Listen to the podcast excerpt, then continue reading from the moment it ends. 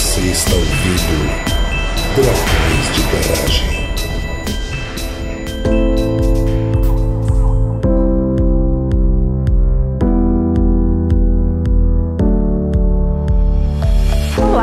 Draconianos! Estamos começando mais um Dragões de Garagem e de Sorocaba. Aqui é Marina e eu já dei dois dados pessoais meus só nessa introdução. Aqui de Natal é o Elton. E, cara ouvinte, para você continuar ouvindo nosso episódio, basta você colocar o seu CPF aqui, o seu endereço, o seu telefone e o nome da sua mãe. Não, senhor, é só para cadastro. É que o sistema não deixa continuar sem colocar esses dados. É só para cadastro.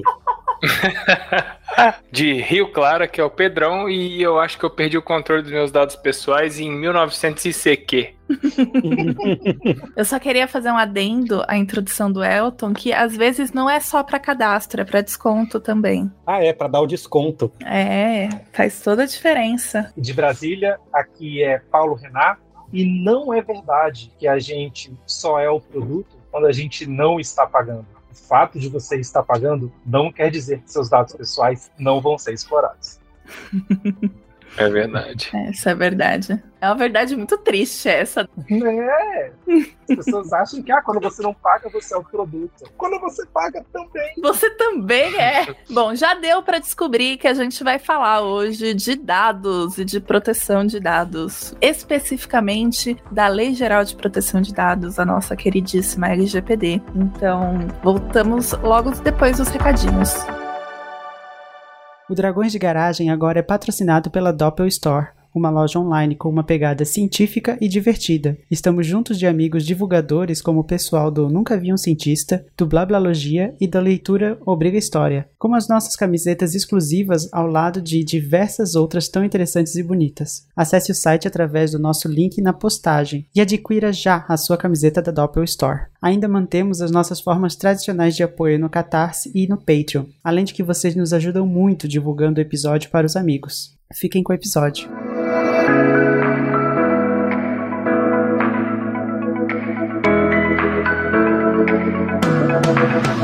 Thank you.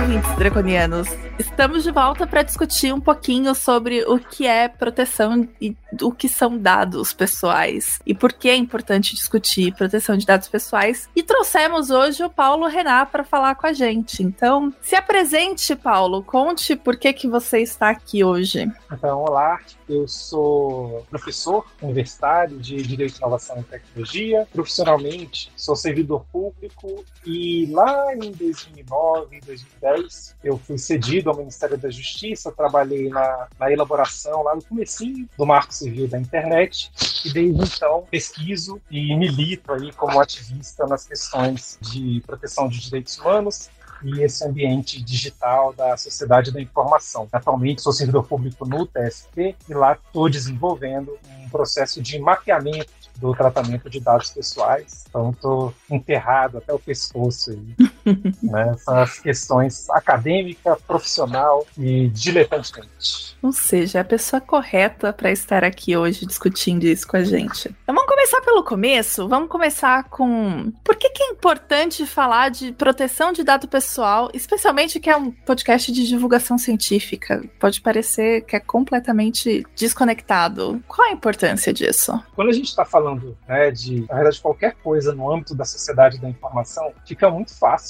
a gente vincular com a importância de dados pessoais, porque em qualquer âmbito do conhecimento, a informação passou a ter um papel muito relevante. Né? Então, desde o objeto da ciência, sempre que as pesquisas vão lidar com pessoas, né, você vai ter ali um banco de dados, envolvendo seres humanos, e isso vai ser importante não só do ponto de vista ético, mas também do ponto de vista jurídico, né, do ponto de vista legal, mas além de ser um objeto de estudo, né, os próprios cientistas também têm os seus dados, né, e acho que todo mundo passou por um mini infarto quando viu que a plataforma Lattes, por exemplo, não estava funcionando, e ali uhum. tem um mundo de dados pessoais, né, que são importantes. Ali não é uma questão de eu não quero que ninguém veja. Pelo contrário, né, é um monte de uhum. dados que deu trabalho pra caramba e que não foi nada divertido subir ali na plataforma e que a gente espera que seja acessado e que, sei lá, alguém contrate a gente para uma bolsa de 10 mil dólares para fazer alguma coisa que a gente gosta de fazer. Tá lá, é só me achar, por favor. Né? E quando esse tipo de dados some, a gente não consegue participar de seleção porque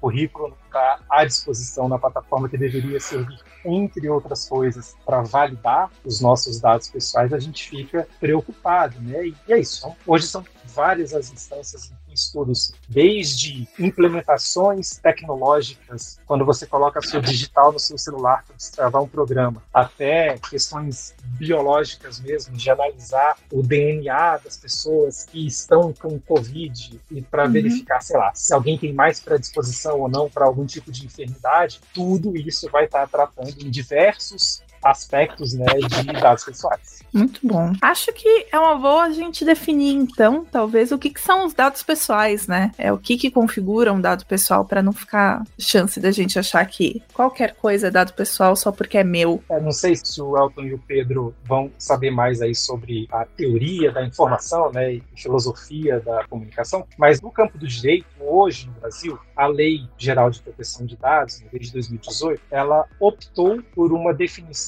de sendo dado pessoal qualquer dado que possa permitir a identificação de uma pessoa. Né? Então, por exemplo, de Natal. Né? De Natal é um dado só. Natal é um dado. Eu não sei se esse dado se refere à época preferida do ano de algum de nós, uhum. se ele se refere né, ao sobrenome do tio favorito de alguém, ou quando eu cruzo esse dado com um outro dado e falo residente, né, residente em Natal, aí eu estou juntando dois dados que me trazem uma informação e que me permite saber de quem, entre nós quatro no episódio, eu estou falando. Né? Então, quem uhum. prestou atenção lá no começo do episódio já sabe de quem que eu estou falando, embora eu não esteja identificando especificamente de qual pessoa eu estou falando. Então, a definição de dado pessoal na LGPD é essa: um dado que permite identificar uma pessoa né, um dado que identifica ou que permite identificar. Isso quer dizer que esse dado vai merecer uma proteção, ele não vai poder ser usado de qualquer jeito para qualquer finalidade, né, que não é bagunça. E, mas tem outras possibilidades. A gente poderia dizer que dado pessoal é só o nome, né? Elton Carvalho, isso é um dado pessoal. Natal não é dado pessoal, né? A idade, o curso, porque seriam informações que seriam gerais, que não seriam específicas em relação a uma pessoa. Mas essa não é a vertente adotada no nosso ordenamento jurídico. Repito, a gente ficou com o conceito de dado pessoal como qualquer dado que, combinado com outros dados, possa permitir a identificação de uma pessoa. Ou seja, mesmo que o seu e-mail seja a gatinha da UOL, pode ser que ele seja um dado pessoal, amiga. Definitivamente. O Paulo falou que se eu ou Elton sabia alguma outra coisa tal, eu tô só para avisar que eu tô aqui no episódio para representar você, ouvinte, que acabou de escutar sobre LGPD pela primeira vez. Eu tô aqui para representar vocês, fazer perguntas tal. Estou bem longe de ser especialista. Aliás, a gente tá falando LGPD, LGPD, mas o que, que é essa sopa de letrinhas? Já consegue falar sem se embaralhar, Marina? Olha, eu tô pensando toda vez antes de falar as letras, porque vai sair e provavelmente você, ouvinte, não vai ouvir, porque o Miro é uma pessoa mágica, mas eu vou falar LG. Já, já nem lembro mais qual que é, viu? Eu fiquei completamente confusa. LGBT no lugar de LGPD. é porque eu poderia ter trocado essa frase e ter falado LGPD no lugar de LGBT, mas não é o tema desse episódio. Se você veio aqui querendo ouvir uma discussão de gênero, você está no episódio errado. Volte algumas Exato. casinhas, Isso. veja lá a Bárbara contando a história que ela fingiu que era sobre sexo, na verdade era sobre gênero. Aliás, o seu gênero é um dado pessoal, tá? Sim, assim como o seu sexo. LGPD quer dizer Lei Geral de Proteção de Dados. Né? E eu, particularmente, acho que deveria ser LGPDP, que deveria ser Lei Geral de Proteção hum. de Dados Pessoais, porque hum. essa lei 13.709 de 2018, ela trata especificamente da proteção dos dados pessoais. Ela não trata de quaisquer dados, né? Não está falando de dados digitais, dados analógicos dados D20, né, aquele seu dado favorito para jogar RPD, não é disso que ela está falando. Ela fala só desses elementos de informação que podem se referir a uma determinada pessoa. Né? Então é uma lei aí de 2018 que começou a ser debatida no Brasil em 2010 e que se junta com um histórico de proteções aí que existe em vários países, pelo menos desde 1970, na verdade. Antes de entrar um pouquinho mais nessa história, só lembrando que são dados pessoais de pessoa física, né? Deixa eu tentar deixar isso claro. Eu posso ter uma empresa com o meu nome, esse é um dado de pessoa jurídica, mas o nome da empresa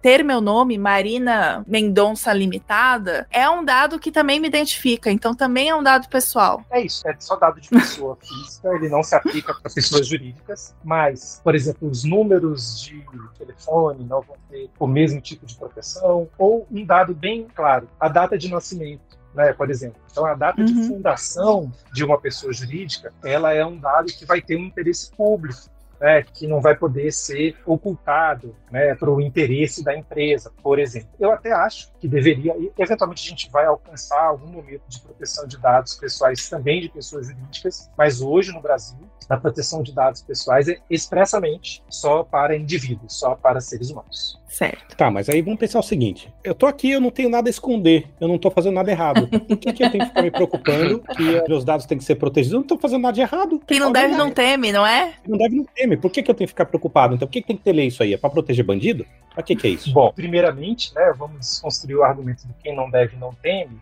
E todo mundo que achar que não deve nada pode mandar no meu Twitter a senha do seu e-mail e o login tá? Pode mandar tranquilo se você acha que não tem nada a esconder. Uma alegoria que eu gosto de usar também é a seguinte: no banheiro, a gente não tem 35 coisas que a gente pode fazer. Né? A gente tem número 1, número 2, eventualmente mais ali uma meia dúzia de coisas, mas né, não é um segredo o que a gente está fazendo no banheiro. Mas ainda assim, Isso. o padrão é quando você entra no banheiro, você fechar a porta, porque você quer que aquela situação da sua vida continue o quê? Privada. Privada. Né? Então, você tem algo a esconder, não porque você esteja fazendo algo errado, mas porque você simplesmente não quer compartilhar aquela parte da sua vida né, publicamente. Mas ainda assim, a gente está falando só da distinção em público e privado. E não necessariamente a proteção de dados vai falar só de dados privados. São dados pessoais, não dados privados.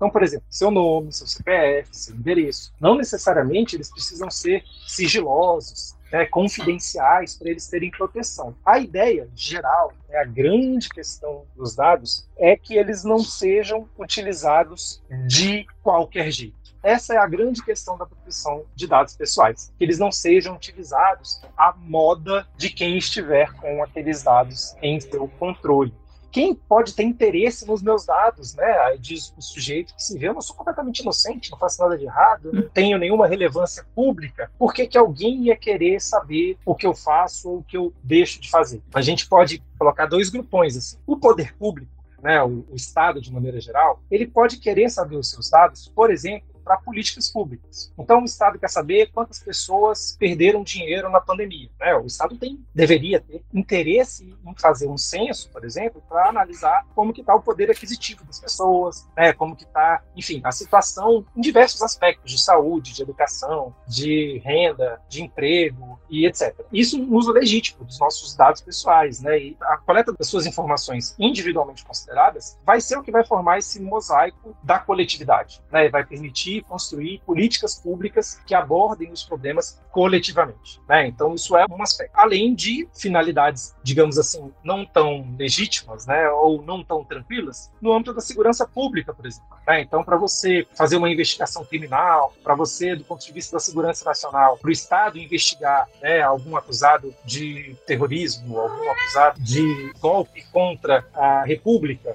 né, você precisa também ter esse tipo de dado para poder fazer investigações né? Então é uma, uma outra seara. E para o poder privado, né, para o setor da economia aí, que movimenta né, o dinheiro e produz o nosso produto interno bruto, vai ter o interesse de fazer na sociedade da informação com esses dados, né, dinheiro, de gerar capital, de analisar esses dados, por exemplo, para fazer marketing, saber para quem que eu vendo melhor, onde que eu vendo melhor, quando que eu vendo melhor, né, que meio eu consigo divulgar melhor o meu produto, mas não só né, para fins de divulgação, mas porque o dado em si pode ser ele mesmo fonte de riqueza. Né? Então você pode pensar no seguro de saúde, né, que vai analisar quantas pessoas precisam de tratamento, e aí ele vai ter que saber quanto que ele cobra de todos os segurados, né, no seguro privado, para poder saber quanto que ele tem que ter disponível para pagar os tratamentos. Ou mesmo, voltando para o poder público, né, só num parênteses aqui, o SUS precisa saber, né, do uhum. percentual da população, quantas pessoas vão ficar doentes naquela cidade, em média, para poder ter tantos etc. Mas vindo para o poder privado, questões de seguro de saúde, né, seguro de veículo, empresas que desejam, por exemplo, fazer vendas de programa de computador, elas precisam lidar com os dados das pessoas como um produto. E a gente, enfim, antes de chegar né, nas redes sociais, a gente tem as farmácias, né? Que, por que, que eles pedem ali o seu CPF, né? Quando você vai é, e te dão um desconto no preço desse medicamento, né? Então, assim, o dado em si ele é uma possibilidade de gerar riqueza para o setor privado. Tanto que empresas algum... como Uber e iFood, elas operam lindamente bem, mesmo se der prejuízo no começo, para ter uma base forte de clientes, mas porque a base forte de clientes dele também gera uma quantidade muito grande de dados que eles podem trabalhar em cima depois. Com os quais eles podem negociar o iFood, sei lá, a Amazon vai saber, né, vendendo um determinado produto de forma muito barata, ela consegue ter um perfil das pessoas que têm interesse naquele produto. E oferecer essa lista para uma outra empresa, por exemplo, diretamente concorrente, ou para uma empresa que venda um produto associado é, tá todo mundo comprando café. Então a Amazon pode falar para a empresa de açúcar, ó, essa galera que está comprando café, provavelmente eles vão comprar açúcar, né? Então se você quiser vender para eles, eu posso te dar essa lista para você fazer a sua publicidade. Então tem várias formas, né, de fazer esse tipo de combinação para diversas finalidades. Então a questão que subjaz esse debate de proteção é para que não haja até concorrência desleal, para que não haja canibalismo, para que uma empresa não saia comprando a outra para poder ter esse banco de dados, para que as empresas não possam usar livremente os bancos de dados das outras empresas, né, que você, como cliente, tinha admitido que ela fizesse uso dos seus dados e agora passa para um outro grupo. Ou então, se você tinha se filiado a um partido político, a um sindicato, a uma associação, aí de repente esse grupo fecha. E aí aqueles seus dados você tinha oferecido para finalidade, sei lá, de participar de um bingo, de poder participar de uma eleição, né? Isso vai cair na mão de quem, né? Então uma empresa de publicidade fecha, ela tinha lá um e-mail marketing. O que que ela pode fazer com esses dados? Ela pode vender isso para se salvar para quem ela quiser? Né? Então esse debate que existe há muito tempo em muitos outros países, né, tomou forma no Brasil várias vezes até que a gente chegou a essa lei que vem dar um regulamento geral para todas as situações, de uma forma assim, bem básica, para a gente poder entender como tratar de casos, como as denúncias do Edward Snowden, o vazamento lá dos dados daquele site de traição, o Ashley Madison, quando os dados de usuários do SUS vazam, porque o Ministério da Saúde não guardou direito, né? Então a gente tem diversas situações em que a gente passa no Brasil a poder contar com um arcabouço legal né, com uma base para a gente discutir que não seja a partir da visão individual das pessoas, ah, para mim não tem problema lidar com isso, pode fazer o que quiser com os meus dados, porque na verdade, individualmente, a gente não tem noção do que as pessoas podem fazer com os nossos dados. Uhum. Aquela coisa de cima da árvore você não consegue exatamente enxergar a floresta. Certo, então vamos entrar um pouquinho mais, colocar os pezinhos dentro da LGPD e entender alguns conceitos que são conceitos chaves além de dados pessoais, mas o que é armazenamento, tratamento de dados e o que, que qualifica a segurança de dados. Vamos entender um pouco melhor essa estrutura. Então, tem uns conceitos né, que estão até expressos ali na Lei 13.709. Quem quiser procurar essa literatura absolutamente não apaixonante, né, lá no artigo 5 você tem a definição do que é dado pessoal, o que é dado pessoal sensível, alguns dados sobre as pessoas que eventualmente podem gerar discriminação, né, que podem ensejar, dependendo do contexto, algum preconceito, que são né, dados sobre raça, etnia, religião, filiação política, enfim, sua vida sexual, dados genéticos, biometria, são aspectos que merecem uma proteção qualificada no âmbito geral dos dados que podem né, se relacionar com uma pessoa identificada. E o que não quer dizer também que esses dados devam ser mantidos em segredo. Né? São apenas dados que vão ter um, um tratamento diferenciado, uma proteção maior no âmbito do tratamento. E aí esse uhum. outro conceito, né, que é tratamento, é um gênero de várias espécies de operações. Né? A gente poderia falar de vários usos dos dados, que vão desde a coleta do dado até a eliminação. Né? Desde a produção de. Uma coisa que eu acho bacana comentar é que, principalmente quando a gente fala de coleta de dados, eu acho que fica até mais claro, esses dados, eles não precisam estar em um computador, viu? Quando você vai fazer a fichinha, pega um papel e preenche o papel, como esses dados vão ser armazenados e tratados, exigem segurança também. Não é porque tá num papel que tem menos valor, viu? Isso, tem que cuidar muito bem do carbono da maquininha do cartão de crédito. Mas é isso, a proteção de dados da LGPD, isso é importante dizer, ela nem se trata só de dados da internet, né, como ela trata para além de tecnologias digitais. Então, assim, aqueles arquivos empoeirados, né, que tem aí na, na sua universidade, que tem lá na repartição pública, que tem lá naquele armário esquecido na empresa, né? Todo esse volume de arquivos também merece a mesma proteção. Né? É claro que, nesse contexto, a proteção pode se dar apenas de forma, digamos assim, mecânica, né? física. Você põe uma chave ali e aí, enfim, está protegido. Né? É difícil alguém acessar, mas você tem riscos, por exemplo, de deterioração desse arquivo. Né? E aí você tem a perda desses dados. da integridade, né? Exatamente. Imagina ali aquele papelzinho do banco aquele papel que é sensível à luz, guardado de forma inadequada, e aí o que eram sete viram um. E aí, quando você vai tentar recuperar aquela informação, dá tudo errado, porque você não percebeu que aquela informação, aquele dado não está mais íntegro. Ele foi alterado pelo tempo, pela luz. Né? Então, proteção de dados inclui nessa né, questão dos dados estarem disponíveis, seguros, enfim, eventualmente de forma confidencial, mas não necessariamente. E quando é você mesmo que passa os dados? Por exemplo, tem uma loja de vinhos que, para você ver o preço, você tem que pôr seu e-mail. Ou então continuar com o Facebook, com o Google e tudo mais. E aí você vai clicar e ela tá falando: ah, você concorda que tem mais de 18 anos, que vai ter acesso às ofertas e que concorda em receber e-mails promocionais. E não tem como eu desmarcar esse concorda em receber e-mails promocionais. E aí, assim. Eu gostei que eu achei a história bem específica, assim. É porque eu sou meio indignado com esse site em específico, porque eu descobri que dá pra colocar o e-mail lalá.lulu, aí de vez em quando põe lelê.com.br. Mas assim, eu acho meio trajante a pessoa, tipo assim, ver o preço, aí você clica, você tem que pôr seu e-mail. Pera aí, achei que a gente tava formando uma relação comercial aqui.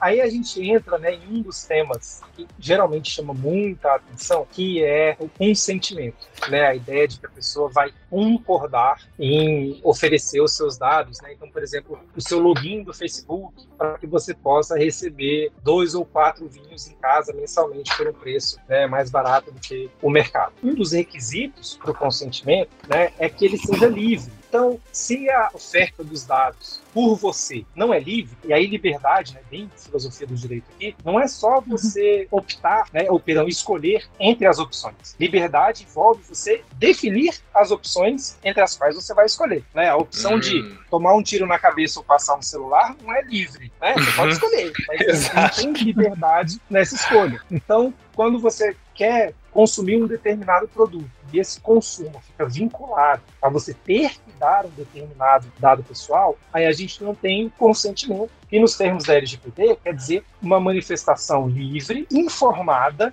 né? Então você tem que estar sabendo o que é que você perde sem dar os seus dados, o que é que você ganha quando você der os seus dados, e mais, inequívoca. Né? Tem que ser uma manifestação que não deixe margem para dúvidas. Tá? E aí, com esses três elementos, a gente tem um consentimento válido, né? que é a sua concordância para que os seus dados sejam tratados para uma finalidade determinada. Então, se tem lá, você concorda que os seus dados sejam entregues aos nossos parceiros comerciais? Isso é pouco. Eu tenho que saber para quê, né? Por hum. quanto tempo esses parceiros vão poder ficar com isso. Mas e se está errado lá? O que, que eu faço? Né, eu não dou? Olha, eu acho que sim. No nosso contexto brasileiro, a gente pode ficar minimamente tranquilo, porque a gente tem lá no direito do consumidor a ideia de que qualquer prestação de serviço que tenha uma previsão, né, uma cláusula abusiva, a gente, em tese, pode questionar e, eventualmente, demandar do Ministério Público questione essa norma, para dizer, ó, o contrato está todo válido, mas essa exigência aqui é um problema e a empresa vai ter que tirar ela do contrato, indenizar todo mundo.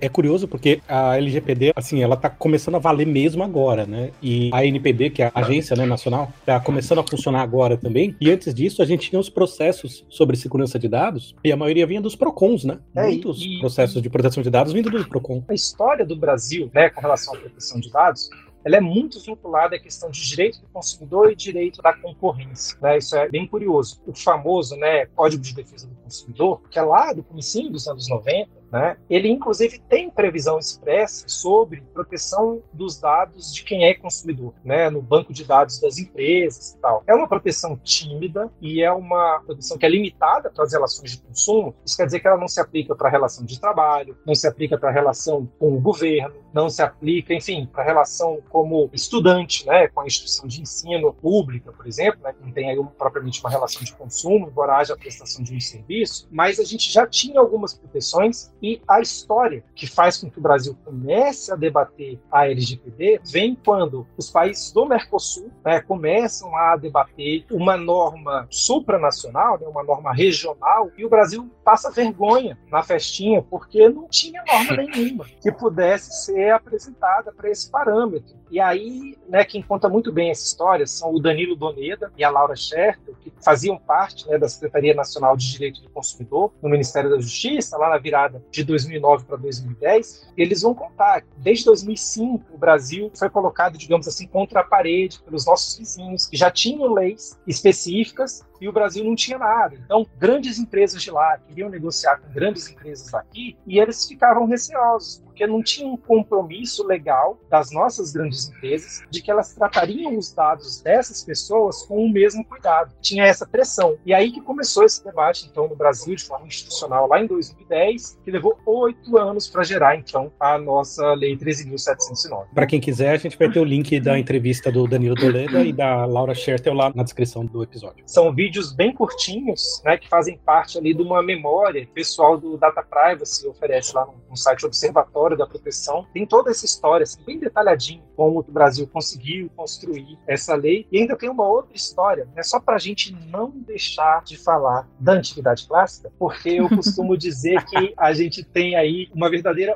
odisseia na vigência da LGPD, porque o Ulisses teve que ir lá vencer a Guerra de Troia e depois teve que voltar para casa, né? E aí na volta para casa tem, né, o canto das sereias, ele enfrenta a ira de Poseidon e que ele chega em casa, né, aproveitando o latido do cachorro aí, só o cachorro dele que vai reconhecer que era ele mesmo. Né? Tinha passado tanto tempo, o filho dele não reconheceu, a mulher dele, coitada, ficou tendo que resistir às investidas dos pretendentes ali por muitos anos, né? saindo de soslaio ali, e quando ele chega ela não reconheceu, e aí foi só o cachorro dele que reconheceu, e essa volta né, trabalhosa teve a LGPD também. Depois que ela foi aprovada em 2018, como disse o Pedro aí, ela só passou a valer integralmente no Brasil agora, em agosto de 2021. Né? Então levou três anos Uhum. entre veta um pedaço da lei, vem uma medida provisória, vem uma outra medida provisória, uma outra lei. E aí aquela medida provisória deixa de tratar do assunto, assim, uma bagunça mesmo. É uma odisseia, tipo,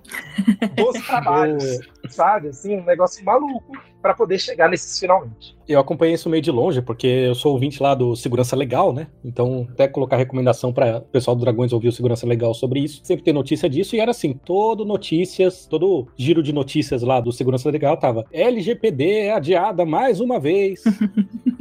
A criação da Agência Nacional de Proteção de Dados é adiada novamente. Todo mês ateava o negócio. Faz dois anos que a gente tá nessa. É, mas agora temos a NPD, temos a LGPD totalmente em vigor. E Temos milhões das empresas falando: olha, nós temos os seus dados, vamos nos adequar. Agora, né? Só agora. Exato. Foi bem isso, assim. a- as empresas correram para se adequar, principalmente nesse ano. É, porque o que ia passar a valer agora em agosto de 2021 21 são as sanções administrativas. Né? Isso quer dizer que tem essa estrutura, né, que é a Autoridade Nacional de Proteção de Dados, que é uma agência regulatória para os setores. Então, a NPD, ela ainda não é uma autarquia, né? esse foi um dos motivos dela ter demorado para passar a valer mesmo, mas a NPD tem que regulamentar algumas coisas, né? ela tem que emitir aí umas portarias, e ela é composta por um conselho diretor, que tem cinco pessoas que foram indicadas pela presidência da República, e agora eles têm mandato, né, um prazo pelo qual eles vão estar nessa função, não dá para mandar embora nem nada. E eles estão lá exercendo essa diretoria e foi estruturado agora, em julho, se não me engano, um Conselho Nacional de Proteção de Dados. E dentro da NPD, esse Conselho Nacional é uma instância de concertação, né, um espaço ali democrático para diálogo. Então tem academia, tem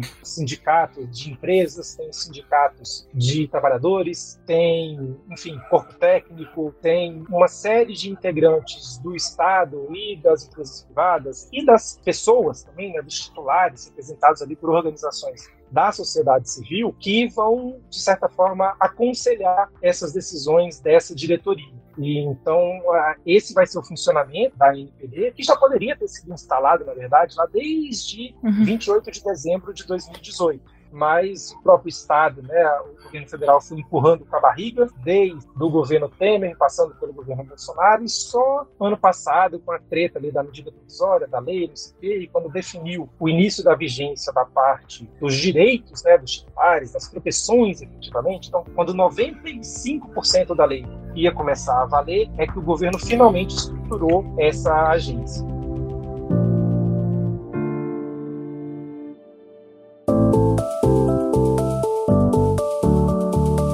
Deixa eu aproveitar aqui um pouquinho. Você falou rapidamente, muito naturalmente, sobre direitos de titular, e eu acho que falta a gente especificar o que diabos é um titular, quem que é titular, quem que é operador, quem que é controlador, só para saber quem é quem nessa história na hora de lidar com os meus dados. Então, o titular é a pessoa, a pessoa a quem se referem os dados pessoais. Nossos dados pessoais não são tidos como uma propriedade nossa, né? Não é algo meu, é algo que hum. se refere a mim, tá? Então, como que funciona, né? Eu sou titular desses dados, eu posso exercer os meus direitos com relação a ele. Contra quem eu vou exercer esses direitos, né? Diretamente, esse exercício vai ser contra os agentes de tratamento a quem está fazendo o tratamento dos meus dados. A empresa que controla o banco de dados onde os meus dados estão armazenados vai ter o nome de controladora. Né? Pode ser uma empresa, pode ser uma pessoa, uma empresa brasileira, pode ser uma empresa de outro país, pode ser, pode ser uma instituição um pública, público, pode ser privado. Se uhum. trata de quem tem o controle dos meus dados, quem decide o que, que vai ser feito com ele ou não. Eventualmente, essa controladora pode terceirizar o tratamento desses dados. E aí quem vai a outra pessoa, física ou jurídica, que vai meter a mão na massa né, e fazer de fato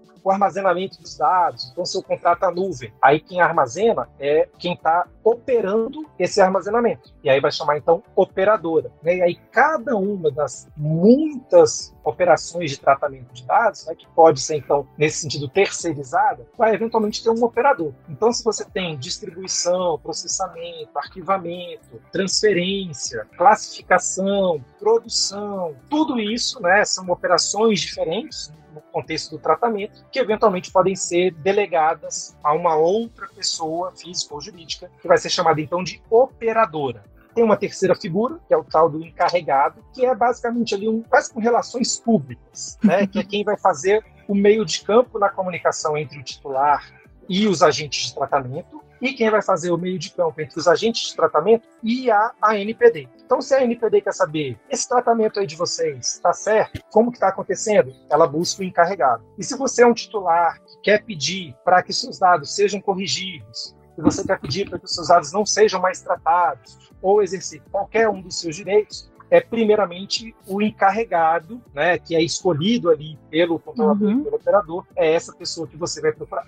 Então, para resumir, vamos pensar assim: tô lá, eu sou o Elton, eu vou na drogaria da dona Cotinha, drogaria da dona Cotinha pede meu CPF para me dar um desconto e aí eu vou pagar R$ 4,80 no remédio de 5 reais. Então eu vou lá e dou meu CPF para farmácia da dona Cotinha. A farmácia da dona Cotinha contratou o sobrinho da dona Cotinha como o cara que faz o sisteminha da farmácia, né? E o sisteminha da farmácia salva as coisas no computador que fica na casa do sobrinho da dona Cotinha. Então, nesse caso, eu sou o titular, a farmácia da dona Cotinha é o controlador e o sobrinho da dona Cotinha é o operador, é isso? Não exatamente, porque o sobrinho da Dona Cotinha provavelmente ele está agindo como parte das pessoas que trabalham para a Dona Cotinha. Então, os Hum. empregados da empresa controladora, eles são, nesse sentido, a empresa controladora. Só vai ser uma outra entidade, né, como operador, quando tem uma terceirização. Quando tem a Ah, tá. empresa do sobrinho dela. Exatamente. Sobrinho da dona Cotinha é ME. Não, mas era isso que eu tava falando. Isso.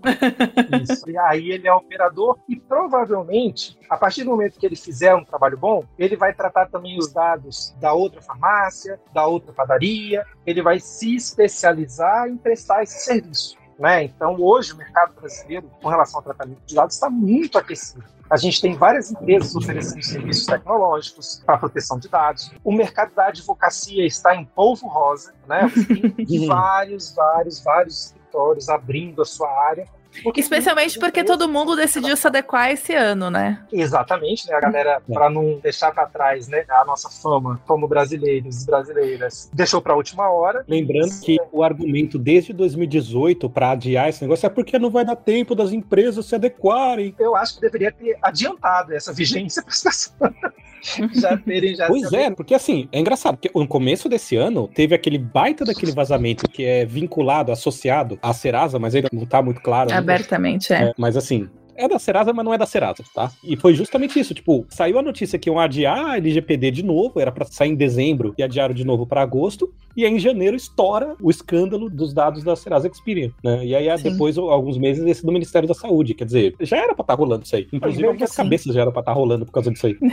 a gente tem mais de uma lista de vazamentos. Né? A gente tem vários serviços aí, vários estudiosos e estudiosas que acabam compilando todos esses vazamentos, porque são histórias assim numerosas mesmo. Dá para dizer que assim, toda semana tem um vazamento que você fala, nossa, dessa vez foi a gota d'água. Pior do que isso, tá para ficar. E aí vem outro. Mas fica. É, sempre tem jeito, né? E tem vazamento de tudo quanto é jeito. Tem vazamento de vacilo, tem vazamento de sabotagem, tem vazamento de extorsão. Sim, tem tudo. Tem desde o carinha que guardava as senhas num Google Docs que estava publicado para qualquer pessoa achar, Nossa. Verdade, aconteceu Passa. isso. passando pelas senhas, né? Mudaram dois, três, que ninguém altera, e chegando até né, os ataques de ransomware, que aí eventualmente a pessoa criptografa todos os dados e você nem consegue acessar, e aí as pessoas perdem o acesso né, aos dados. E aí não é exatamente um vazamento, mas uma restrição de uso. Né? O dado é seu, mas você não vai poder mais usar porque ele está trancado por uma criptografia ali que só a pessoa que está exigindo né, muito dinheiro ali poderia abrir e não, não vai abrir por falta de um backup. Ou seja, ainda Lembrando, é um né, que- incidente de segurança que nem um vazamento, né? Incidente de segurança é qualquer coisa que não está correto no uso dos dados e no tratamento dos dados. É disponibilidade, integridade e confidencialidade, né? Acho que deve ter mais algum, não lembro se tem outros. Mas essas são as palavras que eu aprendi lá no Segurança Legal. É isso mesmo. Quando a gente olha lá para a LGPD, né, ela traça ali uma série de princípios. São 10 princípios. Para memorizar, eu gosto de agrupar eles em três. Primeiro, um grupão de princípios, né? Bom, para a gente chegar nesse mundo ideal aí da proteção de dados, né, na dúvida, o que, que eu tenho que considerar? Primeiro, a finalidade. Né? Para que, que esses dados estão sendo tratados? Tá? Então, essa finalidade, né, ela tem que ser definida. Então, de antemão, tem que estar delimitado para que, que o dado vai ser usado. Aí, o uso dos dados né, tem que ser adequado para atingir aquela finalidade. O conjunto dos dados tem que se mostrar necessário para atingir aquela finalidade. E essa finalidade não pode ser uma finalidade discriminatória. Né? A finalidade em si não pode ser ilícita. Esse é o primeiro conjunto. O segundo conjunto é o do livre acesso, quer dizer, o titular dos dados tem que poder saber que dados são esses, ele não tem que pagar para saber que dados são esses, ele tem que ter a possibilidade de corrigir os dados, garantir que os dados estão completos, estão corretos, né, estão atualizados e esse acesso tem que ser transparente, né, ele tem que saber quais são esses dados e como eles se vinculam àquele primeiro grupo lá da finalidade. Então a gente tem finalidade livre acesso e isso que a Marina já falou de segurança, né, e que essa proteção não é só uma questão de confidencialidade, tem que ter uma prevenção contra ataques, contra acessos indevidos e se der qualquer problema, tem que ter uma responsabilização. Né? Tem que ter uma prestação de contas em relação aos problemas que aconteceram. Então, o LGPD traça esse panorama aí de princípios. Né? Tem que olhar para a finalidade, o titular tem que ter livre acesso aos dados e controladores operadores, né, os agentes têm que garantir essa segurança. Ótimo. Ficou super claro os princípios, mas acho que a gente pode aproveitar ainda falando da LGPD para falar um pouquinho além dos princípios, mas para falar de uma coisa que o Pedro puxou que é o termo de consentimento. Porque eu acho que eles têm que estar bem claros no seu termo de consentimento, né? Você tem que, na hora que você tá consentindo, você tem que consentir sabendo o que tá acontecendo. Então, toda essa coisa de finalidade, livre acesso, segurança, mas principalmente eu acho que a finalidade, assim, ela tem que estar tá clara. Ele não pode te pedir o e-mail para te dar a promoção de vinho se não tá muito claro por que ele tá fazendo isso. Qual que é a finalidade deles guardarem o seu e-mail? A finalidade não é por que, que você quer dar o seu e-mail para eles. Ah, é para você ganhar o vinho. Por que, que você dá o seu CPF? É para você ganhar o desconto. Isso não é finalidade. A finalidade uhum. é por que, que a empresa quer o meu CPF? Por que, que a empresa quer o meu e-mail? E ainda se estivermos falando de dados sensíveis, né, esse consentimento, né, além de tudo, ele tem que ser não só livre, informado e inequívoco, ele também tem que ser específico e destacado. Né? Ele não pode estar junto ali dos termos de uso. Tem que ser um quadradinho separado para você consentir para cada uma das finalidades. Né? E tem ainda mais requisitos para a validade desse consentimento. Mas, de qualquer forma, essa é outra falha aí do senso comum, entender que o consentimento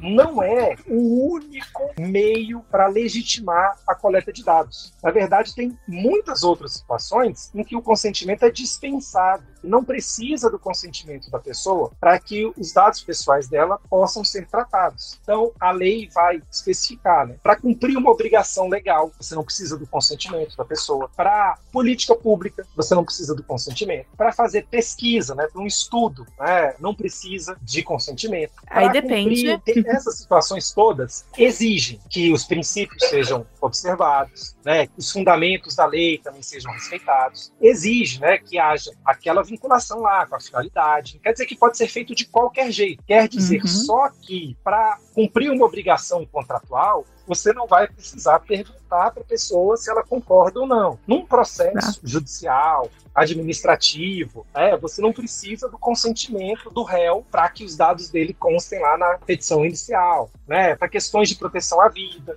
de proteção à integridade física, ou mesmo quando um profissional de saúde vai fazer uma tutela coletiva ali para fazer uma análise do espalhamento né, da Covid numa determinada população. E a lei fala ainda de mais dois casos. Um que é bastante polêmico, que é o legítimo interesse, que aí é um asterisco gigante para ver quando que a empresa pode de fato fazer um tratamento dentro do que o seu objeto social, né, do que a sua existência autoriza, e tem a última hipótese prevista na lei, que é bastante problemática, que é a proteção de crédito. Né? Então, é. tem por exemplo, o Serasa pode tratar os meus dados, sim, sem eu concordar. O que não pode é o Serasa tratar os meus dados sem eu saber. Uhum. É sutil a diferença, mas ela deveria existir sempre. Queria tanto ser uma empresa que ganha um parágrafo só para ela numa lei geral.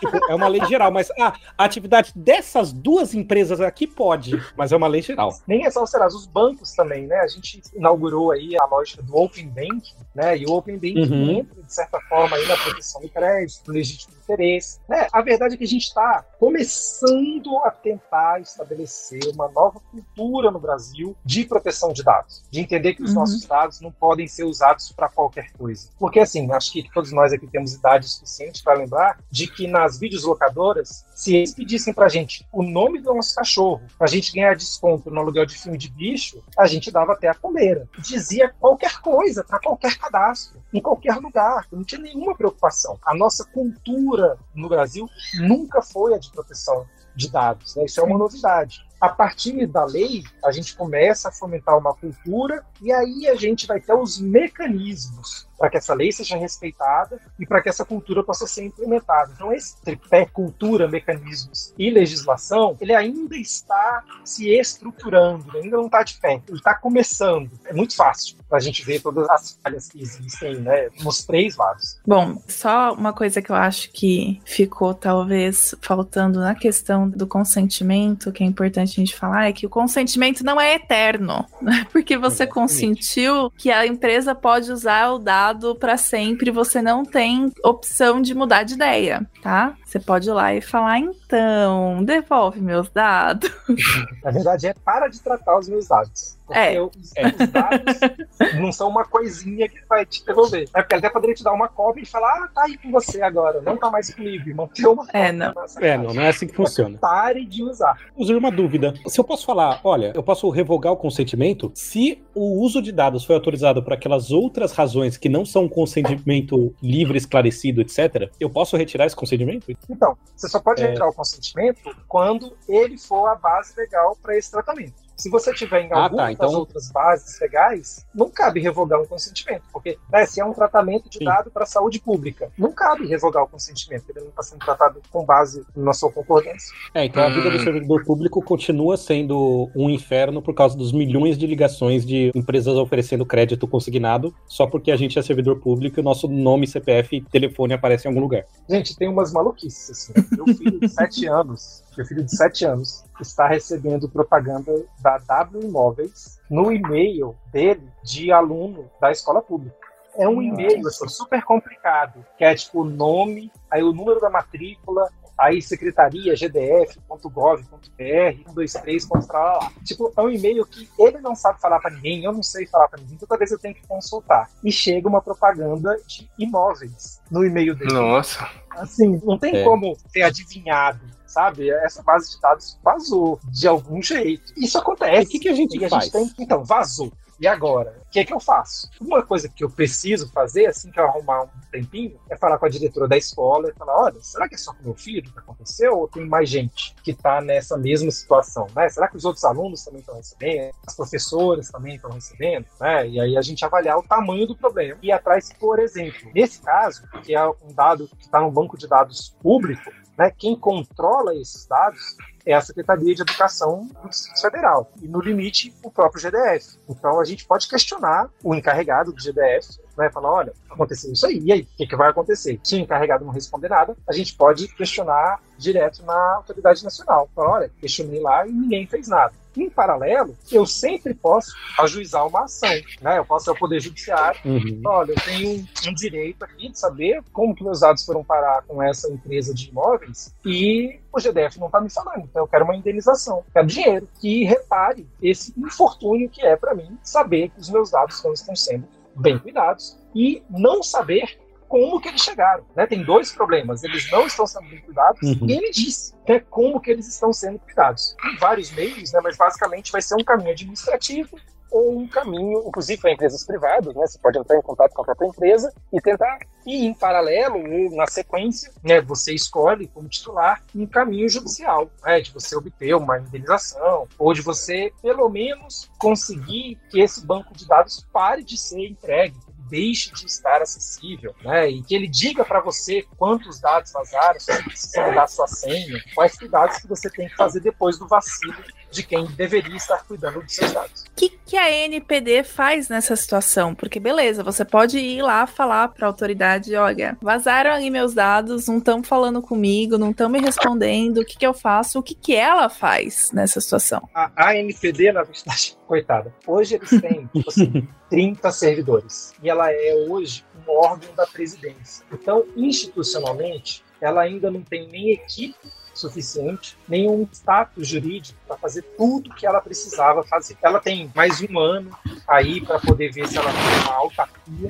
É, o que é uma autarquia? É uma parte do Estado que não segue diretamente as determinações do Poder Executivo. Ela ficou vinculada, eventualmente, à presidência da República, que vai ser o caso, mas não vai seguir as ordens da presidência da República como, né, em, em tese, é hoje. Ela vai ter mais independência e ela vai, inclusive, ter mais legitimidade para supervisionar também o legislativo e o judiciário. É que hoje é uma situação institucionalmente bastante delicada, né? como tudo relacionado ao poder público no Brasil, acho que nos últimos oito anos. Mas, além disso, né, ela eventualmente vai ter concurso, vai contratar mais servidores e vai ter mais gente. Mas hoje, hoje a NPD tem se manifestado a conta gotas, mas ela vai né, afirmando algumas posições e ela tem publicado também, além de cartilhas esclarecedoras, né, então vale a pena acessar lá o site da NPD e dar uma olhada nessas cartilhas, foram produzidas junto com o Comitê Gestor da Internet, né, que tem um trabalho já didático aí há, há alguns anos,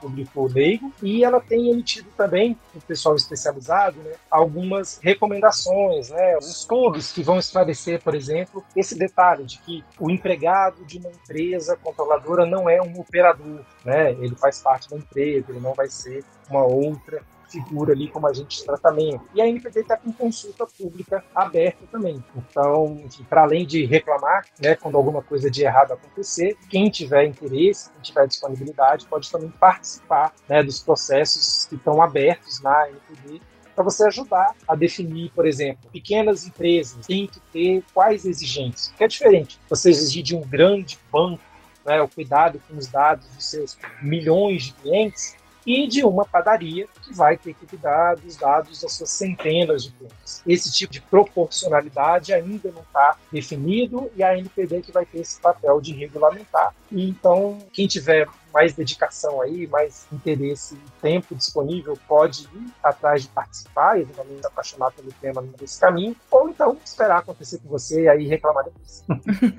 Eu vou só aproveitar e contar uma coisa, digamos assim, curiosa, que quando a gente trabalha com isso, as pessoas não se dão conta que não é só o seu cliente que tem dado pessoal. Ele deu o exemplo ah, da padaria, que tem suas centenas de clientes, mas a padaria também tem funcionários. É importante lembrar porque acontece, e eu vi muito isso acontecendo, tá? Com várias empresas pequenas, microempresas, falando tipo: ah, mas eu não tenho cliente pessoa física, eu só trabalho com empresa, então tá tudo bem. E a pessoa tem, sei lá, 20 funcionários.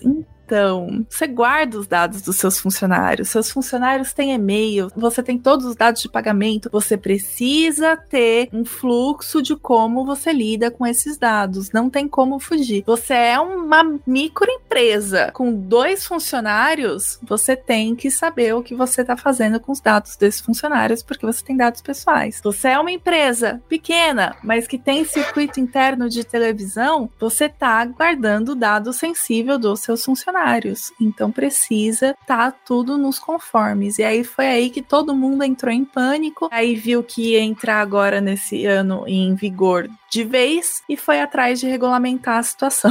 Fica meio que todo mundo, sem perceber, muitas delas ficam numa situação de risco altíssimo. Né? Porque elas estão sendo guardiãs aí de dados pessoais de um monte de gente, ex-funcionário, funcionário atual, e sem dar o devido cuidado, né? Até um eventual momento que vazar até o próprio dado do dono da empresa, né? O, o dado da pessoa jurídica não é protegido, mas o dono da empresa, além de que ele é o titular daquela sociedade, ou, enfim, não são todos os dados dele que têm que estar também disponíveis, né? É só aqueles necessários para entrar em contato com ele ou com ela. Então, às vezes a pessoa não tem cuidado porque ela não percebe que ela mesma, né? Tá com seus hábitos registrados o sujeito da farmácia, por exemplo, talvez ele não perceba e coloque o CPF dele mesmo para poder ter mais desconto na compra né, dos medicamentos que ele faz uso e ele não sabe né, que os fármacos e os cosméticos que ele está utilizando ali estão sendo catalogados e traçando um perfil de uso, né, de hábito dele, ele não sabe. Exatamente.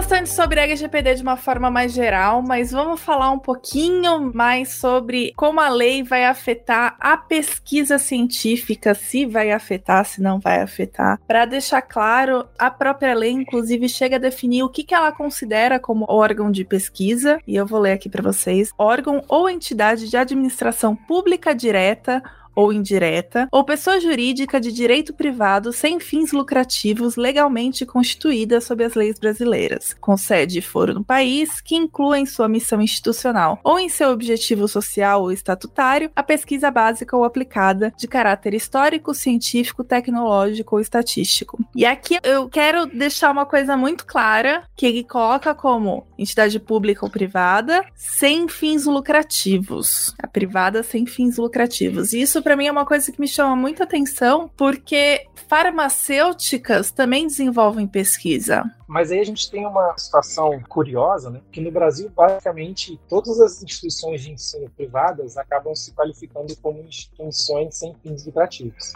Então a gente pode também olhar um tempero aí que é muito fácil se classificar. Eu fico curioso quanto sentido faz uma instituição sem fins lucrativos ter ações na bolsa.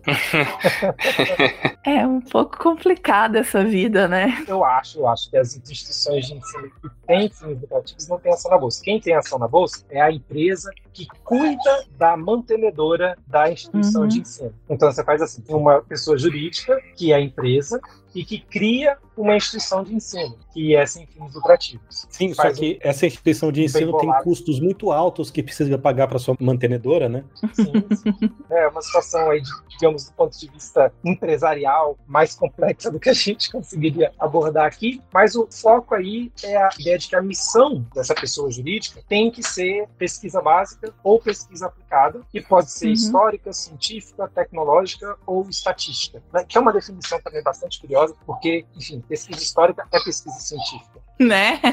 é, beijo do papo. E aí, por que, que é importante essa definição de órgão de pesquisa? Porque a lei traz lá no artigo 4 quando que ela não se aplica. Então, existem situações em que a LGPD não vai se aplicar diretamente. É, basicamente, quando o tratamento de dados não acontece no Brasil, ela não se aplica, quando não envolve a nossa jurisdição, e em função da finalidade. A depender da finalidade pelo qual o tratamento de dados é realizado, ela não vai se aplicar. Então, se for uma finalidade artística, não vai aplicar. Se for para questões de segurança pública, segurança nacional, percepção, aí também não se aplica diretamente a LGPD, se aplicam os princípios, os fundamentos e algumas partes mais amplas, mais precisas de uma lei e tem se aplicado de LGPD penal, mas que ainda não existe, nem o projeto de lei ainda. E entre essas hipóteses em que não se aplica a LGPD, está então essa ideia dos estudos realizados por órgão de pesquisa. Então, por isso que tem essa definição, porque quando a gente tem essa situação de estudo realizado por órgão de pesquisa, não se aplicaria, tem uma aplicação diferente. Então, essa restrição de sem fins lucrativos é justamente para a exceção à lei. Exatamente. Aí não se aplica de maneira geral. O que que se aplica? Aplica são esses dois dispositivos, os artigos que falam ali das bases legais, né, as hipóteses de tratamento, que são o artigo 7 que fala das bases legais para todos os dados pessoais, e o artigo 11, que fala quando forem dados sensíveis. Né? Que no meu aí, coração são... é artigo 11, mo, tá? Porque eu tava me preparando e tal, eu falei, bom, tem o artigo 7 e o artigo 11, e é só assim que é pra falar. Não tem outro jeito, gente. Tá no meu coração vai ser assim também agora. Lá no artigo 11, o que, que não tem? No artigo 11 não tem contrato, não tem legítimo interesse, não tem proteção de crédito. Então, quando é dado sensível, essas três hipóteses somem, tá? E uhum. continuam todas as outras e vai se acrescer, né? Uma última hipótese que é para prevenir fraude e para garantir a segurança do próprio titular no processo de identificação ou autenticação de cadastros. Então, assim, as empresas podem usar a sua digital para você liberar o acesso à conta do banco, por exemplo. Né? A biometria faz parte de um dado sensível, né? e ele é sensível porque também você não pode mudar né? a senha do banco, Sim. você pode mudar, mas né, se vazar os dados da sua íris, da sua digital, né, reconhecimento Vazou facial, sua face, você tem... não pode trocar de... Bom, você pode, mas sai meio caro. e não é só um preço financeiro. Né? Então, tem essa possibilidade para garantir essa prevenção à fraude. Então, tem essas hipóteses aí. Se você vai fazer uma pesquisa com relação a um cruzamento de dados de pessoas negras e renda, ou pessoas negras e acesso à faculdade, né, questões políticas, contaminação com o vírus do SARS-CoV-2. Esse tipo de tratamento pode ser feito, mas tem que seguir a risca ali, que está previsto nos artigos 7 e 11. Bom. Bom, no artigo 7 tem um parágrafozinho aqui. É o tratamento de dados pessoais somente poderá ser realizado nas seguintes hipóteses. E dentre essas hipóteses tem lá. Para a realização de estudo por órgão de pesquisa garantida, sempre que possível, a anonimização dos dados pessoais. Primeiro a gente tem que definir o que é anonimização de dados e depois a minha dúvida é: mas e se não for possível? Eu posso fazer o tratamento de dados sem consentimentos mesmo não sendo possível? Porque é tipo uma condição do tipo, olha, sempre que possível você tem que estar tá garantindo a anonimização dos dados pessoais, mas se não for possível, não tá aí. O que, que eu faço? Então, só para adicionar, né? Essa hipótese também está lá no artigo 11 para falar dos dados pessoais sensíveis. Então, estudo por órgão de pesquisa, de preferência, tem que ser com dado anonimizado. De preferência. E a preferência não é uma escolha pessoal do pesquisador. É assim, se for possível. E aí, na verdade, na minha visão pessoal, acho que nunca é possível. Porque qualquer dado absolutamente anonimizado, ele é inútil. Né? Só faz sentido eu fazer uma pesquisa com dados se eu puder correlacionar esse dado com outros dados. E se eu correlacionar dois dados, eu já, de alguma forma, permito identificar uma pessoa. Então, só, só para assim, deixar tá? claro, a anonimização é um processo em que os dados não vão me levar a uma pessoa. Seria um conjunto de dados mágico que, mesmo que eu cruzasse esses dados, eu não chegaria em ninguém. É isso. Com meios técnicos razoáveis, né, o que está ali disponível nesse momento do desenvolvimento do conhecimento humano, você não conseguiria reidentificar aquela pessoa titular depois desse processo de anonimização. Entre uma coisa e outra, entre isso de impedir a associação com o indivíduo, né, como algo absoluto, a LGPD fala também num nome aí, um trava-língua um pouquinho, que tem cuidado, que é a pseudonimização. O que é pseudonimização? Hum. Não é pseudo-anonimização, não. É pseudonimização, que é o dado perder a possibilidade de associação, a não ser por uma informação adicional que é mantida em separado. Então eu tenho as duas listas, que se eu juntar, eu sei que eu estou falando de uma pessoa X, mas eu mantenho elas deliberadamente separadas. Então eu ponho uma lista com o Elton com uma chave X e eu ponho outra lista com o Pedro com uma chave Y. A Marina, se quiser fazer esse cruzamento, não adianta ela pedir só para o Elton, nem pedir só para o Pedro. Ela tem que pedir para os dois e ter as duas chaves. Então é um processo né, que dá uma certa segurança de que você não vai identificar. Mas os dados não são anônimos. Só que para fazer a identificação tem um obstáculo, né? tem uma barreirinha ali que garante, de certa forma, que você não vai fazer essa associação de forma tão direta.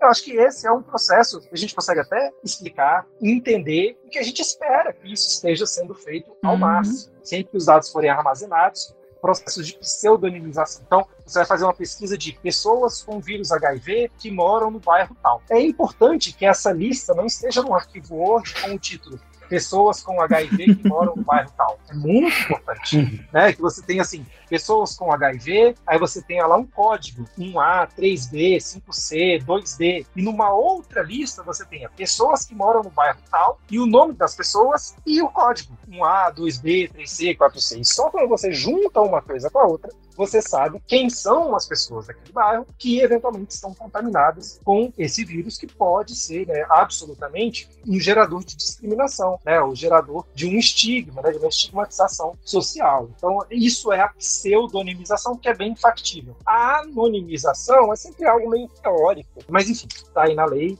vale sim a menção e o cuidado, né, sempre que possível mas no limite, né, a gente pode cobrar sim a pseudonimização dos dados. Para falar da dificuldade que é fazer a anonimização, eu lembrei de um caso que eu achei simplesmente genial nos Estados Unidos, ah, lá 2014, né? A cidade de Nova York, ela tem uma empresa de táxi, basicamente, lá, uma empresa, né? E eles disponibilizaram os dados de todas as corridas dos táxis. Só que assim, o táxi ele tem um número lá do medalhão dele que eles chamam, né? Não é a placa do carro, mas é o númerozinho do táxi, né? Eles disponibilizaram os dados com só o número do táxi, o ponto de partida, ponto de chegada de cada corrida, né? E o horário, né? Então, a pessoa saiu do cruzamento da 2 com a quinta, às 2h45 e às 3h58 chegou no cruzamento cruzamento da tal com a tal, sei lá. Não é a pessoa, o carro. Uhum. Iniciou uma corrida ali e terminou uma corrida ali. Só que esses dados, assim, eles não tinham informação de pessoa nenhuma. Era o número do carro, era veículo que estava em lugar e foi parar em tal lugar. Você não consegue olhar publicamente quem que é o motorista. Olhando aqueles dados, você não sabe quem é o passageiro. Mas, por exemplo, suponha que você seja um político famoso, um político, e tem paparazzi atrás de você, e o paparazzi viu que você entrou no carro de placa IJ59 às 23h42, na esquina tal. E aí você depois olha nesse banco de dados que às 23h54 esse carro parou num lugar questionável. Essa corrida de táxi terminou num lugar questionável. Aí você vai lá, vê o que que é aquilo lá e tem um ambiente meio estranho ali. Aí você pensa, tá bom, então esse político entrou no táxi número tal em tal horário e este táxi terminou a corrida em tal lugar em tal horário. E aí você já consegue ter mais informações. Então, quer dizer, apesar do negócio não ter dados pessoais, você consegue inferir dados pessoais juntando com dados de outros lugares. né? Se você quisesse pegar os dados dos motoristas, por exemplo, né, eles estão pseudonimizados, porque quem é o motorista está numa base de dados completamente separada e inacessível das rotas dos carros. E os dados dos passageiros, geralmente você não tem, mas você consegue cruzar com outros lugares. Mas aí tem que ver também até que ponto é responsabilidade da empresa evitar esse tipo de coisa. Eu não sei o que, que deu agora, né? Mas assim, dava para eles terem pseudonimizado o número do táxi, né? Talvez. É, no limite, a gente, com uma boa quantidade de dados, a gente consegue cruzar o suficiente para chegar nas conclusões que a gente quer, né? Ou que a gente precisa, né? Não necessariamente É o as que a gente quer. precisa. Sobre LGPD, para dar uma boa noção, né? Não consigo pensar em nada que tenha ficado faltando. Vocês conseguem? Eu acho que Se o ouvinte sentir que algo faltou, manda um e-mail para nós em contato arroba dragõesdegaragem.com ou manda uma mensagem pro nosso bot, Pois é. Boa. arroba dragõesbot. Bots, Não. merecem um programa à parte, né? Pedro, ficou com alguma dúvida? Não, acho que foi bem esclarecedor. Agora eu sei o que é LGPD. Agora eu sei. Sei onde estão. Eu ia falar, agora eu sei onde estão meus dados. Na verdade, eu não sei, não. Vou ser bem sincero. Você sabe que você pode chegar na farmácia e perguntar onde é que estão seus dados. O que, que eles estão é. fazendo com o seu CPF? Pois Por que, é. que eles querem o seu CPF? Pra que, que precisa? Agora, Porque assim, todas as farmácias da cidade de Sorocaba potencialmente têm meu CPF. Porque eu compro remédios. E sim, eu não vou dizer não pra nenhum desconto, gente. Eu não ganho Ah, bem, eu não. preciso aceitar desconto, sabe? Eu gasto muito com remédio. Então todo mundo tem meu CPF. E logo, a primeira vez que eu li a LGPD, que vai fazer, sei lá, um ano, a primeira coisa que eu perguntei pra alguém foi: bom, eu posso chegar na farmácia agora e pedir pra eles deletarem meu CPF? Porque era a minha preocupação principal. E aí eu descobri que eu ia ter que continuar comprando remédio, ainda ia ter que continuar precisando de desconto, então é isso, né? Você pode fazer o compliance malicioso. Você quer meu dado? Tá bom, meu CPF é XPTOYZ. Ah, obrigado, muito obrigado, tá pago. Oi, desculpa, é, é assim, atendendo a LGPD, é,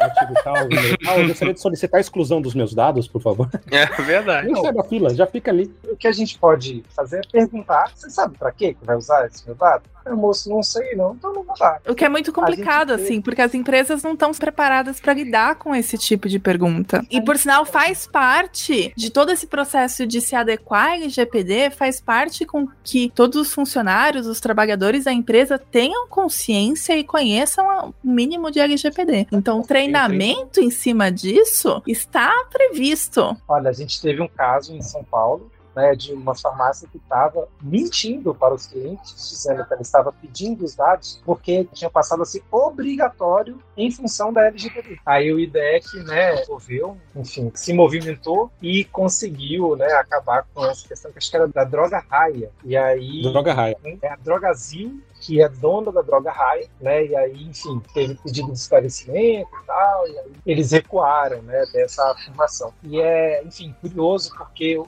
caso já tinha sido denunciado e ficou maior quando uma amiga minha, a Ariana Valente, que é da Internet Lab, ela publicou no Twitter dela, olha que bizarro, eu vi isso aqui, a galera, nossa, você também, eu ouvi também. E aí rolou um zoom, zoom, zoom, a imprensa veio em cima, e aí o IDEC já tinha feito questionamento, forçou, aproveitou o momento ali e conseguiu que houvesse uma consequência e isso parasse de acontecer. Mas tem muita coisa ainda que está acontecendo, né? não é simples, não vai ser um problema que vai se resolver né, até o final do ano, nem até o final do ano que vem, mas tem que começar em algum momento. Né? Sim. Como a gente já viu, um jeito que não resolve é adiar a solução esperando a prazo de cobrança da solução, esperando a solução acontecer. Né? Não é assim. Exatamente. Pois é, quem diria que o prazo da solução chegar, de repente, é o que faz a solução acontecer, né? Não poderia esperar, não é? Bom, gente, acho que é isso então para o episódio de hoje. Hoje. Qualquer dúvida vocês podem mandar para contato@dragõesdegaragem.com. Renan, alguma coisa para finalizar? Quem quiser entrar em contato comigo, seja patrão, entre lá no grupo Telegram do DDG e marca minha arroba lá que a gente conversa sobre isso. Olha só, até fazendo propaganda pra gente, que emoção. Boa. Ataque de oportunidade. Eu vou ter que ser o traidor da pátria aqui e não vou fazer só jabá interno, né? Eu já falei deles algumas vezes, mas esse meu interesse pela LGPD, porque eu não trabalho nessa área, né, gente? Eu sou físico, eu sou professor de cálculo, eu sou professor de Universidade Federal, eu não faço pesquisa com pessoas, eu sou um, só um usuário. Eu sou um nerd, eu sou um geek, eu sou um hacker, mas eu sou curioso. E eu ouvi muito disso e passei a me interessar demais nisso no podcast Segurança Legal, que o Renan já participou várias vezes também, já ouvi vários programas dele. Tô com os alfabeta criptografia aqui esperando na fila. Eu recomendo bastante o trabalho deles. São dois professores lá do Rio Grande do Sul que tem aí quinzenal também um programa que fala especificamente sobre esse assunto. Seria até interessante a gente conversar com eles um dia sobre segurança digital num, num aspecto um pouquinho mais técnico da coisa, brincar de hacker. Muito bom. Eu só queria dar um último recado. Se tiver alguma empresa de vinho escutando a gente e você pede o e-mail das pessoas só pra mostrar o preço, saiba que isso é bem mesquinho e me dá uma antipatia danada. Espero que dê antipatia em outras pessoas também e pra todo mundo aí saibam que se você escrever em certos sites de vinho qualquer e-mail que tiver uma arroba, então se quiserem mandar o lele arroba Lulu, que é um que eu já faço bastante pra eles terem um monte desse lá na lista deles, vou ficar feliz.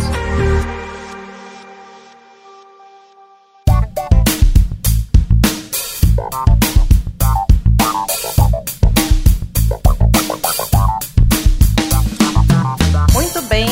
draconianos, este foi o nosso episódio número 224 sobre a Lei Geral de Proteção de Dados. Estamos aqui para ler os e-mails que nos foram enviados nas quinzenas né, de lançamento dos episódios 222 sobre Paulo Freire e 223, que foi o episódio de Science Telling sobre história da, da genética. Eu sou Natália Pessoni e hoje eu estou aqui com a Marina. Tudo bem, Marina? Oi, gente. Eu já deve estar cansado de ouvir minha voz, que acabaram de ouvir episódio comigo. Mas eu prometo que é. Eu, não, não vou prometer que é rápido, porque finalmente tivemos muitos e-mails. Olha só, estamos muito felizes. Reclamamos da carência no último episódio e o pessoal atendeu, né, Marina? Pois é, tem que reclamar mais então. Bom, vamos começar já lembrando que você pode colaborar com o Dragões de Garagem, sendo doador pelo Patreon ou pelo Catarse. Os links estão no, na aba Seja Doador no nosso site, dragõesdegaragem.com. Se você for pelo Patreon, você vai pagar IOF. Geralmente é uma opção para quem tá fora do Brasil e no Catarse você não paga IOF, o que é muito mais legal. É, lembrando que a gente tá reformulando nossas recompensas. Teremos novidades logo logo. Eu sempre faço meia culpa aqui, mas agora não tenho mais culpa nenhuma. A gente vai ter novidade mesmo. Vocês podem ficar ligados que até o final desse ano tem coisa boa vindo.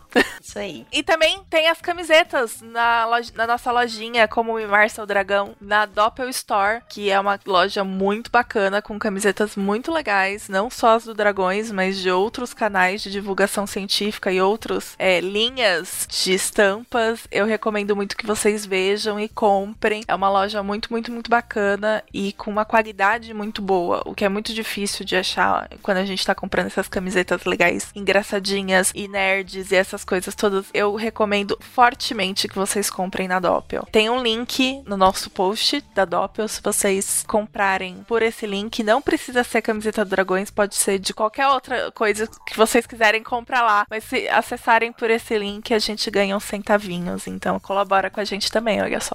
Isso aí, muito bem. E só relembrando também, né, das cientirinhas, toda segunda e quinta-feira. Temos tirinhas maravilhosas aí feitas pelo Marco Merlin. Vocês já conhecem a qualidade, né, gente? Só continuar acompanhando as, as publicações das tirinhas. Lembrar também do Notícias da Garagem, né, que por enquanto ainda não voltou assim ativa, né, com a presença da Tabata, mas são notícias rápidas sobre descobertas da ciência que andaram se destacando, né? Então vocês podem acompanhar aí os programas antigos e lembrar também que você, né, que é pesquisador aqui brasileiro, que acabou de publicar seus trabalhos, né, que acabou de defender suas teses, dissertações, que possam entrar em contato conosco pelo contato arroba dragõesdegaragem.com, como fez a Gisele, né, recentemente, Gisele Barreto Martins, que nos enviou um resumo da sua dissertação de mestrado em design pela UFRJ, que foi defendida em 2016, é, na qual ela trata sobre história do biquíni, das roupas de banho femininas. E é bem interessante. Então, pode ser que, que saia aí alguma, alguma coisa, né, sobre essa temática. E lembrando também, né, que esses temas interessantes e, e divulgar, né, tudo isso que é produzido é uma forma da gente mostrar que nós produzimos ciência de qualidade aqui no Brasil, né, e prestar contas a quem financia essas pesquisas, né, que é o povo brasileiro. Somos todos nós, né? Já que a gente falou do nosso canal no YouTube, por favor, vejam os vídeos antigos. É muito importante pra gente que vocês aumentar o nosso número de, de views. É, vejam também a iniciativa da Tabata com a Lucy Souza, do Make Science BR, chamado Transmissões da Garagem, que eles, elas comentam sobre temas associados ao mundo da ciência, questões sociais, questões LGBT, e é bem bacana, são lives mensais. É, então fiquem de olho lá. Lembrando que a pandemia ainda não acabou e você pode e deve se manter informado com os canais de ciência do Science Vlogs BR, que o Dragões também faz parte, e acompanhem outros podcasts de ciências que são nossos parceiros, né, da Podosfera, o Medicina em Debate, o Papagaio de Primata, onde o Pedrão também colabora, o Pode Entender, o Midcast, onde a Tupá colabora, o Microbiando, o Xadrez Verbal, especial Coronavírus em especial, o Escute a Ciência, o Cinema Consciência, o 37 Graus, o Mamutes na Ciência e o Fronteiras da Ciência. Também tem, a gente sempre recomenda o canal do Atila no Telegram, que você pode entrar procurando por Corona Underline Atila e o Atila no YouTube, no canal dele, Atila Yamarino, e no Twitter o Atila, que tem feito uma cobertura bem extensa e bem completa sobre a pandemia, com lives agora que ele voltou com as lives, as lives são bem, bem completas e ajuda a gente a ter uma boa noção de como estamos no momento ainda pandêmico, mas mais otimista. Muito bem, então nós queremos agradecer também os nossos novos mecenas, né? O nosso novo mecenas desses últimos dias foi o Gustavo Duarte Ramos Matos. Muito obrigado, Gustavo. Obrigadíssima. Ficamos muito felizes sempre que tem um nominho novo para falar aqui. Nós vamos agora partir para os recadinhos, né? Para os e-mails que nós recebemos nessas últimas quinzenas. Primeiro, gostaria de agradecer ao Darley Santos, que comentou né, no episódio sobre Paulo Freire lá no, no, no, site. E até o André respondeu, né, esse comentário. Obrigada, Darley. A gente agradece muito a participação de vocês por lá também, sempre. Vamos para os e-mails, né? O primeiro e-mail aqui foi um e-mail grandão, foi mandado pelo Verlan Vale Gaspar Neto. Ele, ele assina como Verlan Veneno, não sei porquê. Achei super simpático. também. E o Verlan fala de uma experiência muito bacana dele, né, com alfabetização de idosas. E ele fala, né, que tinha alunas ali entre 65 e 80 anos de idade, muitas delas de origem rural. E aí, assim, as motivações que levavam essas mulheres a aprenderem a, a, a escrever, a ler e escrever, eram várias, né? Então fala aqui que várias queriam auxiliar os netos nos estudos, outras queriam aprender apenas a assinar o próprio nome, mas ele fala que ele aprendeu bastante, né, com essas mulheres, né? E viu que, assim, nesse processo, né, como parte, inclusive, né, do que dizia o Paulo Freire, o professor também aprende, né? Não é só um, um, processo de levar esse conhecimento, na verdade é uma troca, né? Que ele traz alguns relatos bem interessantes pra gente dessas alunas. Ele fala que inclusive ele aprendeu a fazer sabão de cinzas com uma das alunas dele de 82 anos. Muito bacana. Aliás, teve uma coisa que eu aprendi dando aula é que se você não tá aprendendo dando aula, tem alguma coisa esquisita aí nesse negócio. Isso mesmo. Obrigada, Verlan, pelo seu e-mail. Muito obrigada, viu? Teve também um e-mail do Ricardo Berlim falando mais um episódio genial. Parabéns, curti muito. Parabéns às apresentadoras, mas mais chocante foi saber que ambas são tão novas. Esse, só um adendo, esse daqui foi do episódio de genética, tá? É, exatamente. ele ficou surpreso de serem de 88 e de 90, porque ele é da turma de 79 e não tem um décimo da qualificação das duas. Olha, ninguém tem. É difícil ter a qualificação das duas, viu? Então. Guerra e paz são muito. é, então é, é, querer usar uma régua muito difícil de medir, querer se medir com essa régua aí. Não, não recomendo, não, tá? Mas eu faço também parte do time das novinhas. Eu sou de 91. Eu sou de 87, um aninho antes aí, então. Olha só. Acho que eu já tô no time das velhas, então. Tá nada. Eu gosto do Dragões porque é um dos grupos de pessoas onde eu não sou das mais novas, né? Ainda tem gente bem mais nova que eu. Tem a Natália, a outra Natália, a Marina e hum, o Cauê. Cauê. São pessoas bem novinhas. Mas é, é legal. Esse negócio de, de ter variedade nas idades é importante. Também faz parte de tentar ter um grupo mais diverso, né? Ele falou parabéns e continuem um excelente trabalho. Eu agradeço pela parte de excelente trabalho e, bom, pretendemos continuar, sim. É, temos aqui um, um último e-mail, foi do. assinou aqui o e-mail como Satoshi Kawata. Ele disse que é estudante do ensino médio, né? Bem bacana. Queria dizer que ama o trabalho de vocês. Dragões de Garagem virou o podcast preferido dele. Muito obrigada, viu? A gente fica muito lisonjeado aí com esse título, né? E aí ele fala aqui que nós temos bem o tipo de humor parecido com o dele, né? E ele fez alguns comentários aqui, né? Alguns temas de interesse dele sobre aqui o que ele coloca, né? Como uma seita terrorista japonesa chamada Shindo Remei. E ele fala, né, que se fala muito pouco sobre isso, né? E ele fala que quer fazer história. Muito bem-vindo, viu, ao time. Seja bem-vindo à história e que ele quer tratar mais sobre esse assunto. Então eu vou, vou deixar aqui uma dica para ele, tá? O episódio número 38 do podcast O Ogro Historiador, a gente trata um pouquinho sobre isso. Fala sobre o processo de imigração japonesa, né? E fala sobre esse grupo também. Eu vou ouvir, eu não tinha nem conhecimento dessa seita terrorista, mas falou seita, eu já tô interessada, então eu vou ouvir. Agora a gente vai partir pros recadinhos lá do nosso bot, né? Do Telegram, nosso dragão fofoqueiro.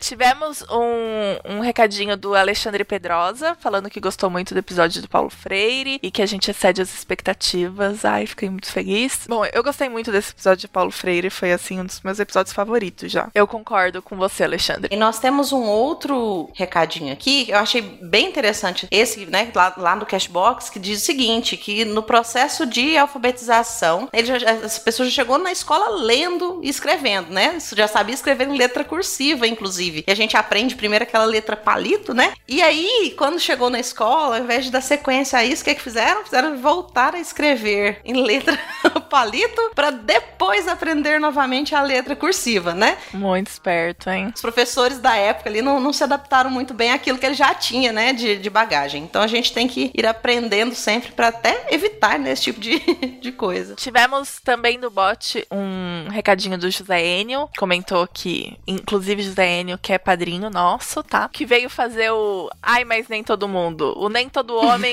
do Paulo Freire, né? É, na verdade, esse é um ótimo Nem Todo Homem.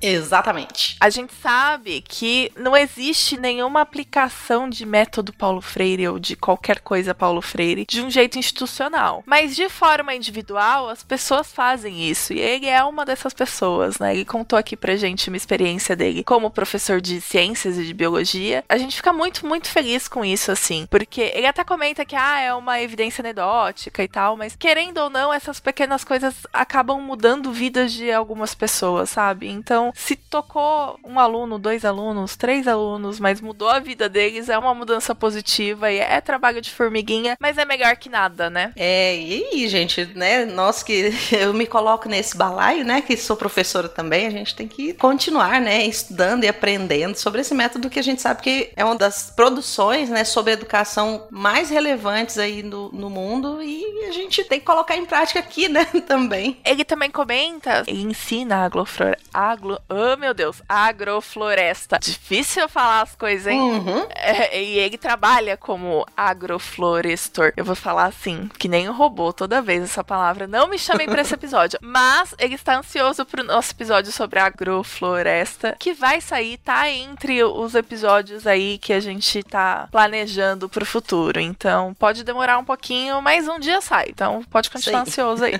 Muito bem, e agora um recadinho também da Ana Luísa Pereira. Eu achei bem interessante esse aqui, né? A Ana Luísa diz que ela sempre foi apaixonada por ciência, né? Ela sempre queria entrar na, na faculdade para ser a rainha das publicações e publicar um monte de coisa, mas aí, obviamente, né?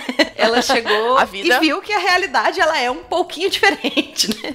A academia é uma caixinha de surpresas, né? E aí ela conheceu o Dragões esse ano, né? Recentemente, e se deparou com o episódio número 178 sobre publicação científica e descobriu que era o que ela queria fazer mesmo, né? E ela achou bem interessante. E aqui ela, ela fala que, né, que a partir desse empurrãozinho, ela conseguiu publicar os dois primeiros artigos dela esse ano. Parabéns, Ana. Viu? Parabéns. A gente fica muito feliz de ter sido aí um, um, um incentivo nessa trajetória, certo? Muito obrigada mesmo pelo seu comentário. E o último comentário que a gente recebeu essa semana, que essas duas semanas, opa, duas quinzenas, tô confusa demais, gente. tempo, o tempo não significa mais nada desde que a gente tá em pandemia, não é mesmo? Então, vocês me perdoam. Nessas duas quinzenas a gente recebeu bastante recadinho, esse é o último, mas eu quero agradecer muito por todos eles, reforçar o pedido que a gente gosta muito, muito, muito de recadinhos, viu? A Maria Isabel acabou, mandou o recadinho assim que acabou de escutar o episódio de História da Genética e ela comenta que episódio, que é também o meu comentário, que é muito informativo, foi muito gostosinho de ouvir e que a gente não cansa de surpreender. Se deixar com a Bárbara e com a Tupá, realmente a gente não vai cansar de surpreender mesmo. As duas são. Garantido sucesso. É. é muito obrigada pelo recado, viu, Maria Isabel? Obrigadão. Então, assim, recadinhos finais, né? A gente lembra sempre, curtam as nossas redes sociais, podem seguir a gente lá no Facebook, no Instagram, no Twitter, né? No Facebook é Dragões de Garagem, no Instagram, arroba Dragões de Garagem, e no Twitter é arroba Dragões Garagem. E nós estamos também no Mastodon e lembrar do nosso bot no, no, no Telegram, arroba Dragões Underline Bot, para que vocês possam enviar os recadinhos aí pra gente de uma forma mais fácil, né? Lembrar sempre de assinar e avaliar nosso feed no- nos agregadores aí, né? No iTunes, no Cashbox, no iCast, Podcast Addict, é, Google Podcast, Grover Podcast, ou onde mais você quiser nos ouvir, né? Sempre estamos em vários lugares. Podem ouvir a gente em todos esses lugares e assistam, né, os nossos vídeos e comentem lá no YouTube e nos mandem e-mails, gente, aí pra superar as nossas carências, como nós falamos no, no- no último episódio, né? Pro e-mail contato arroba dragõesdegaragem.com. A gente sempre fica muito, muito feliz quando recebe qualquer e-mail, viu? Mandem e-mail, por favor. Isso mesmo, gente. Então, um abração pra todo mundo. Até a próxima. Até. Muito obrigada.